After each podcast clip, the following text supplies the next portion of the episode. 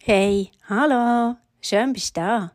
Herzlich willkommen zu einer neuen Folge im Podcast Brainful und dem nächsten Erziehungshäppchen Reduce to the Max.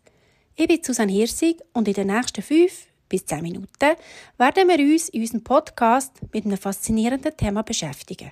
Im zweiten Teil vom Wirrwarr im Kopf. Sowohl von deinem eigenen Wirrwarr, aber vor allem auch von dem von deinen Kindern. In dieser zweiten Folge Hilfe Chaos im Hirn Teil 2 werden wir uns praktische Alltagsbeispiele zu Herzen nehmen, die sich auf die drei cleveren Tricks beziehen, von denen, die ich im letzten Podcast geredet habe. Lass uns doch kurz auffrischen, worum es schon wieder gegangen ist. Die vier grossen Stresstypen Kampf, Flucht, Erstarren, Ohnmacht können gerade bei Kindern und Jugendlichen für ganz viel Durcheinander sorgen, weil ja eben ihre Hirne noch im Entwicklungsprozess sind. Doch keine Panik. Wir können zusammen unser Hirn stärken und die Herausforderungen vom Leben denen souverän begegnen. Die Schlüssel dazu sind die drei folgenden smarten Kniffe. Erstens Struktur und Ordnung schaffen. Zweitens die Bedürfnisse den Emotionen in den Vordergrund stellen. Und drittens ein unterstützendes Umfeld gestalten. Doch Teil 2, hm, klingt ja noch wie Teil 1. Ja, was ist denn der Unterschied? Der Unterschied ist, dass jetzt eben praktische Beispiele folgen. Weil eine von meinen guten Freundinnen hat mich gefragt, «Su, sehr cool, aber was heisst das genau für einen Alltag?» Ja, sicher. Was heisst das genau für einen Alltag? Kommen wir also jetzt zu den praktischen Beispielen für den Alltag.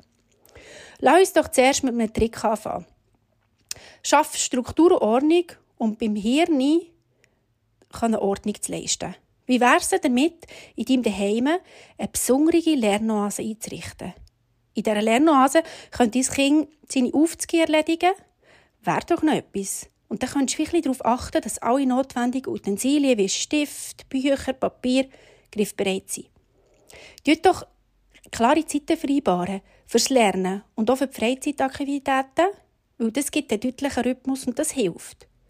Sobald das Kind der Lernbereich dann betritt, also die Lernoase, weiss es, dass es jetzt an der Zeit ist, sich auf die Aufgaben zu konzentrieren.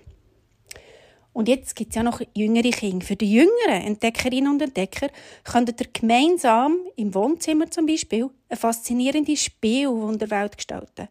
Ihr könnt euch ja morgendlich oder nachmittaglich, so wie es für euch stimmig ist, einen Spielspass einrichten und dann das in Ordnung bringen, also Ordnung schaffen. In dem Sinn aufräumen einfach ein bisschen strukturiert und vor allem abenteuerlich. Jetzt habe ich das Blatt gedreht. Genau. Ein Beispiel für einen zweiten Trick ähm, priorisiert die emotionalen Bedürfnisse. Was heisst das? Stell dir vor, dein Kind ist wegen einer kniffligen Matheaufgabe frustriert. Ja, ich habe jetzt mal Mathe genommen, weil ich wirklich erbärmlich schlecht war.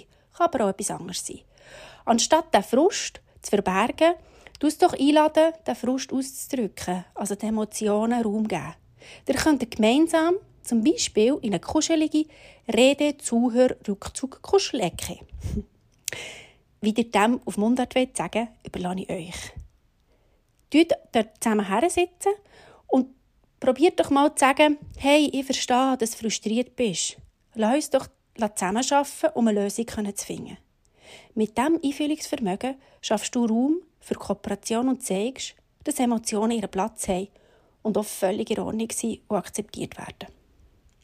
Aber hey, warte mal, was ist, wenn eigentlich dein kleinere Kind einen Wutanfall hat, weil es vielleicht seinen geliebten Teddybär hat verloren?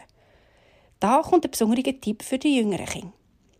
Anstatt zu beruhigen, lass doch ein, sich gemeinsam mit dir in eben die Rede Zuhör, Rückzugs-, Family-, Kuschelecke zurückzuziehen. Also ich stelle mir da einen cozy, easy Ort vor, wo man sich mega wohl fühlt.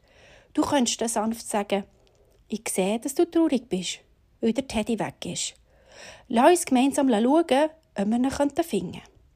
In dieser gemütlichen Ecke könntet ihr über Gefühle reden und euch austauschen. Und das könnte dem Kind helfen, zu verstehen, was passiert ist und es zu verarbeiten. Indem du auf die Weise handelst, zeigst du Verständnis und unterstützt dein Kind dabei, seine Emotionen aufzunehmen, anzunehmen und einen gesunden Umgang mit ihnen zu entwickeln. Hey, und jetzt noch zum dritten Trick. Die Selbststärkung. Ein Riesenwort. Was heisst das? Ich habe ja so gesagt, letztes Mal überschüttet dich und dein Kind mit gezieltem Lob und gestalte eine Umgebung, die authentisch, entspannt, verständnisvoll und aufrichtig interessiert ist. Was heisst das? Also, was heisst das genau?